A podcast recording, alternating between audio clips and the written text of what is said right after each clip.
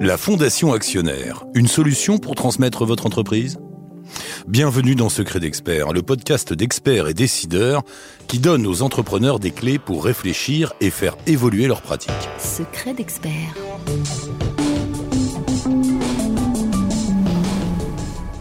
Dans cet épisode, nous explorons avec vous un sujet méconnu. La fondation actionnaire, est-ce une bonne solution pour transmettre votre entreprise? Votre entreprise tourne bien. Vous vous appuyez sur une équipe solide, les perspectives de croissance sont au rendez-vous. Pourtant, une question vous taraude. À qui transmettre votre entreprise? Si vous n'avez pas d'héritier ou que personne n'est en mesure de prendre votre suite, que se passera-t-il après votre décès? Qui pourra assurer l'avenir de l'activité et de vos salariés. Certes, vous pourrez vous mettre en quête d'un repreneur au moment venu, mais encore faut-il tomber sur la bonne personne, celle qui partagera vos valeurs, votre vision de l'entreprise. Vous avez envie que vos engagements sociaux ou environnementaux vous survivent. Vous souhaitez protéger un modèle de gouvernance ou de management atypique. Avez-vous pensé à la fondation actionnaire? Ce modèle, encore confidentiel en France, est assez répandu en Europe du Nord. Et les entreprises qui l'appliquent sont loin d'être inconnues. Carlsberg, Bosch, Rolex ou encore Pierre Fabre. Entreprises familiales, start-up, PME, ETI, ce modèle peut s'appliquer à toutes. Alors comment ça marche? Le dirigeant fait don de tout ou d'une partie de ses parts à une fondation. Elle devient alors propriétaire de l'entreprise à sa place. Ce don peut prendre la forme d'une donation ou d'un leg. En faisant ce choix, le dirigeant renonce donc aux gains qu'il aurait pu réaliser en cas de vente. Et ce n'est que le début du chemin au service de l'intérêt général.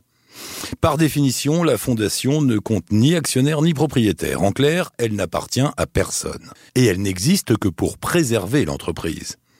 En étant un actionnaire stable, elle lui permet de ne pas perdre de vue sa stratégie de long terme, elle la protège des rachats et s'assure du respect de ses valeurs.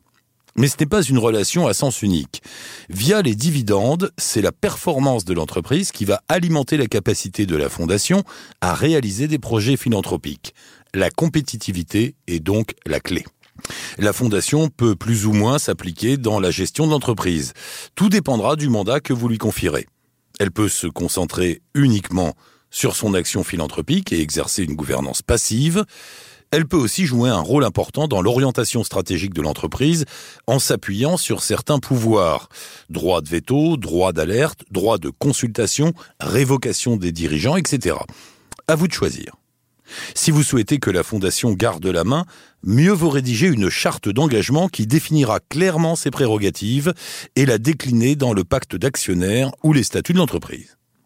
Et ce n'est pas le seul moment où vous aurez besoin d'un conseil juridique.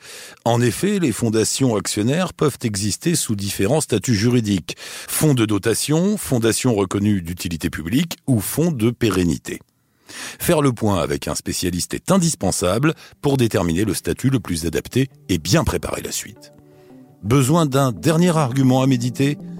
Au Danemark, pays où les fondations actionnaires sont les plus nombreuses, des études montrent que les entreprises appliquant ce modèle ont une durée de vie plus longue et résistent mieux aux crises. Des atouts à ne pas négliger, surtout en ces temps troublés. Votre curiosité est piquée Alors n'hésitez pas à vous renseigner. La chaîne Expert et Décideur.